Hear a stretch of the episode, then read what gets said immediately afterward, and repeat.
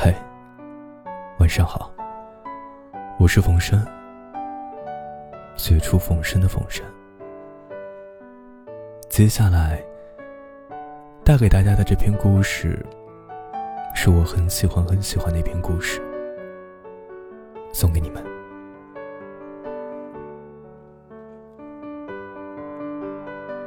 这是一个真实的故事，故事名称我们叫它做一碗阳春面。这个故事是十七年前的十二月三十一日，也就是除夕夜，发生在日本北海街上的一家北海亭的面馆。除夕夜吃阳春面条是日本人的传统习俗，因此到了这一天，面馆里的生意就特别的好。北海亭的也不例外。这一天，几乎整天都是客满。不过到了晚上十点以后啊，就几乎没有什么客人了。平时到了凌晨。街上都还很热闹，但是这一天，大家都早一点赶回家过年，因此街上也很快就安静下来。北海亭的老板是个憨憨傻傻的老实人，老板娘倒是很古道热肠，待人亲切。除夕夜里。最后一个客人走出了面馆，老板娘正打算关店的时候，店门再一次被轻轻的拉开，一个女人带着两个小男孩走进来，两个孩子大约是六岁和十岁左右，穿着全新的一模一样的运动服。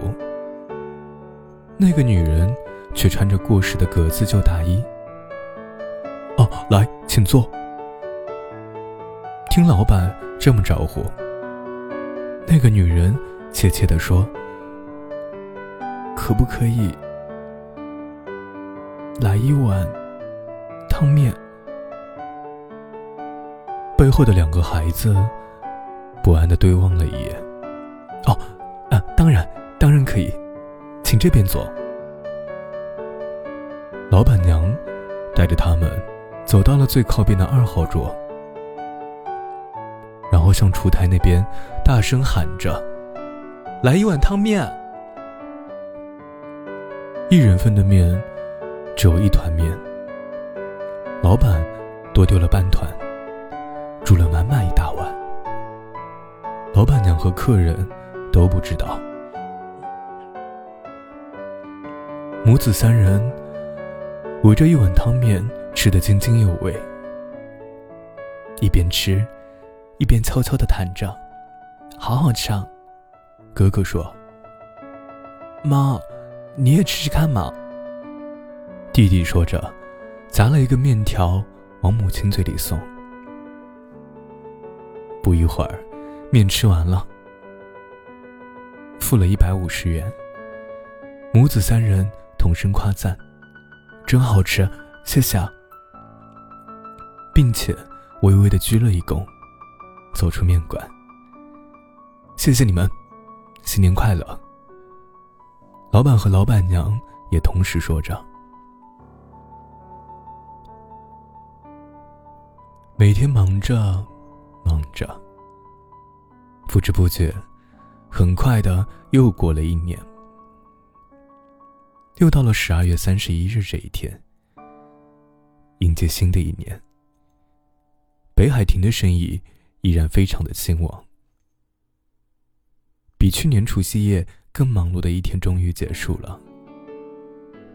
过了十点，老板娘走向店门前，正想将门拉下的时候，店门又再度被轻轻的拉开，走进来一位中年妇人。另外带着两个小孩，老板娘看到那件过时的旧字大衣，马上想起一年前除夕夜最后的客人。嗯，可不可以给我们煮碗汤面？哦，当然，当然可以，请里面坐。老板娘一边带着他们到去年坐过的二号桌，一边大声喊道：“一碗汤面。”老板一边应声，一边点上刚刚熄掉的炉火。“嗨，好嘞，一碗汤面。”老板娘偷偷的在丈夫耳边说着：“喂，煮三碗给他们吃好不好？不行，这样做他们会不好意思的。”丈夫一边这么回答，却一边多丢进半团面条到滚烫的锅子里。站在旁边一直微笑看着他的妻子说：“你看起来挺呆板的，心地倒也不错嘛。”丈夫默默的盛好一大碗香喷喷的面，交给妻子端出去。母子三人围着那碗面，边吃边谈着。那些对话也传到了老板和老板娘的耳朵里。好香啊，好棒，真好吃。今年还能吃到北海晴的面，真不错。嗯，要是明年还能够再来吃，就更好了。吃完，付了一百五十元，母子三人又走出了北海亭。谢谢。祝你们新年快乐！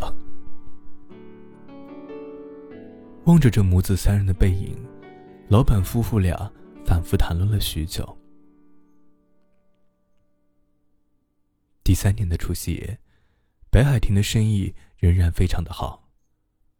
老板夫妇彼此忙到甚至都没有时间讲话。但是过了九点半，两个人开始都有点不安起来。十点到了，店员们领了红包也回去了。主人急忙将墙壁上的价目表一张一张往里翻，把今年夏天涨价的汤面一碗二百元那张价目表重新写上了一百五十元。二号桌上面，三十分钟之前，老板娘就先放上一张预约席的卡片，好像是有意。等着客人都走光了，才进来似的。十点半的时候，这母子三人终于出现了。哥哥穿着国中的制服，弟弟穿着去年哥哥穿过的稍显大一点的夹克。两个孩子都长大了很多。母亲仍然穿着那件褪了色的格子布旧大衣。哎，请进，请进。老板娘热情的招呼着，望着笑脸相迎的老板娘，母亲战战兢兢的说：“麻烦，麻烦再煮两碗汤面好不好？”“哎，好嘞，请这边坐。”老板娘招待他们坐到二号桌，赶快若无其事的将那张预约席的牌子悄悄藏起来，然后向着里面喊道：“两碗汤面。”哎，好嘞，两碗汤面，马上就好了。老板一边应声，一边丢进了三团面进去。母子三人一边吃面，一边谈着话，看起来很高兴的样子。站在厨台后面的老板夫妇也跟着感受他们的喜悦，内心也跟着喜悦起来。小春和哥哥，妈妈今天要谢谢你们两个人啊！谢谢。为什么？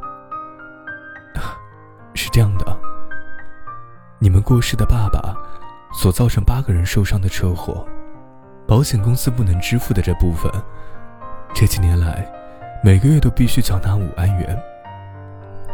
啊，这个我们知道啊。哥哥这么回答。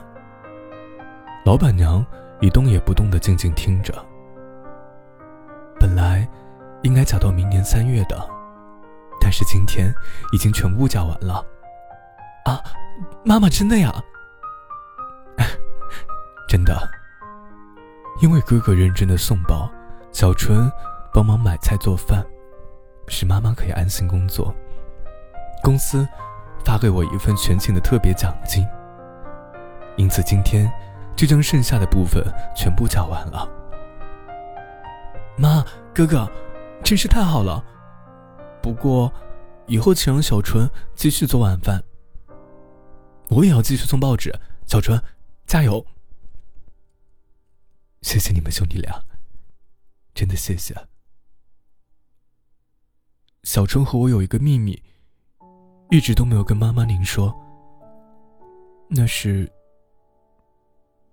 十一月的一个礼拜天，小春的学校通知家长要去参观教学课程。小纯的老师还特别附了一封信，说小纯的一篇文章被选为北海道的代表。将参加全国的作文比赛。我听小纯的同学说才知道的，因此那一天我代表妈妈去参观了。啊，真有这事啊？后来呢？老师出的题目是我的志愿。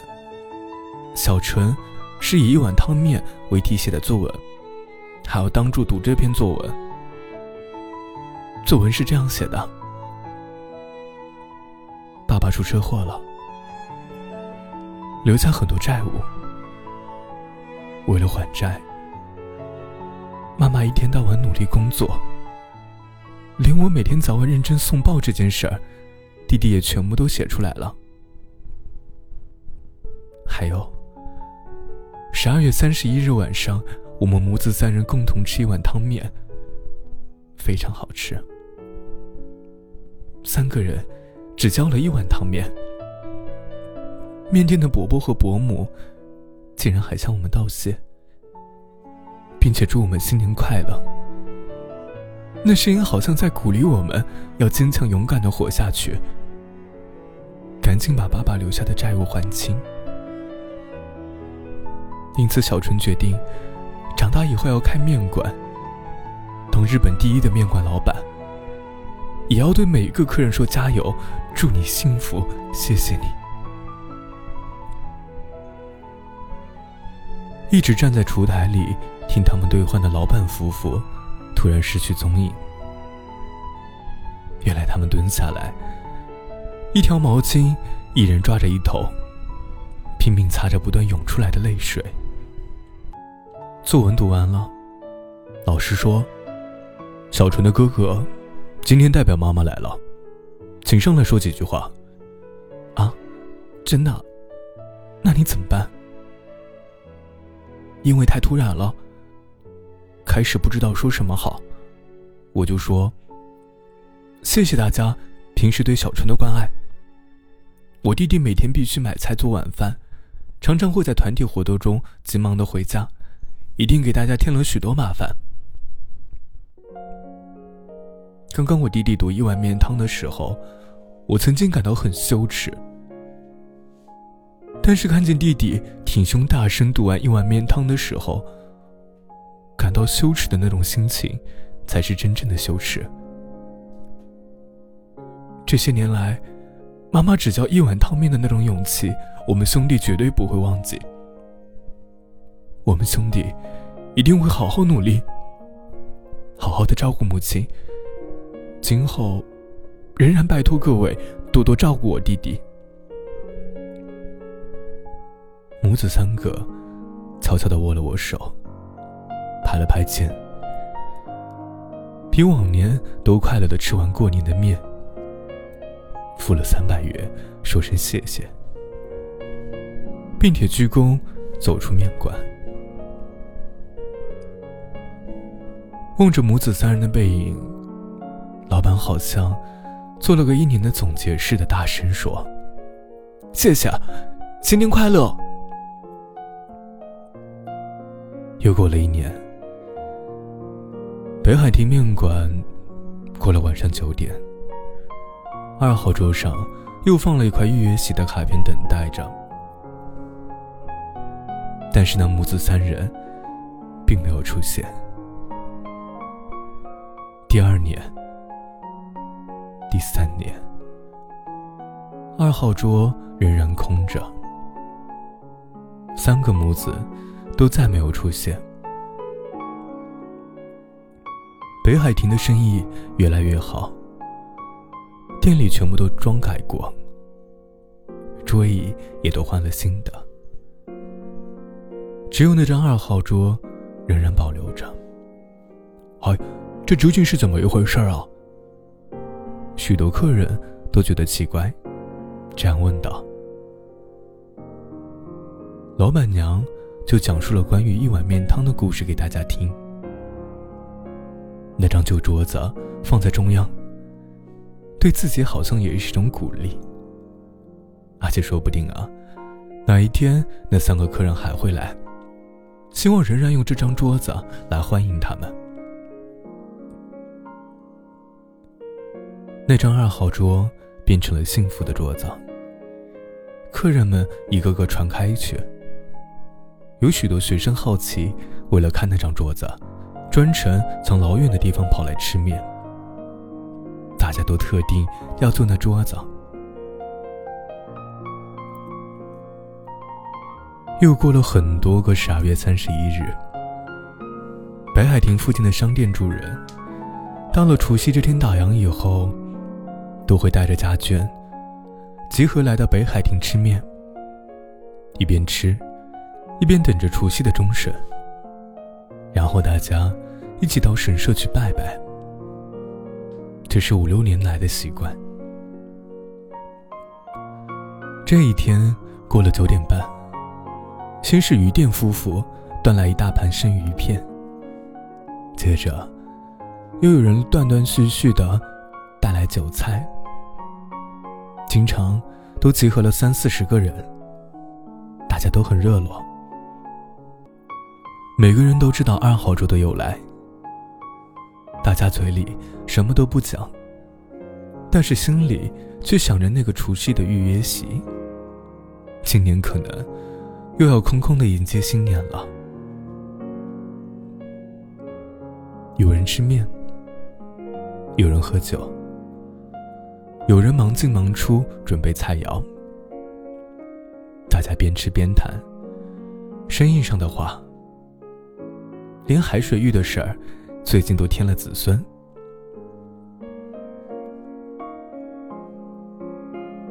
无所不谈，打成一片，像是一家人。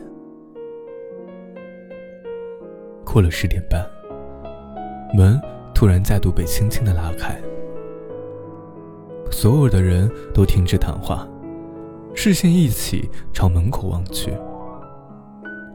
两个青年穿着笔挺的西装，手上拿着大衣走了进来。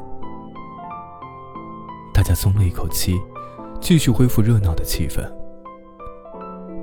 老板娘正准备说抱歉，已经客满了，拒绝客人的时候，有一个穿着和服的女人走进来，站到两个青年人的中间。店里所有的客人都屏住呼吸。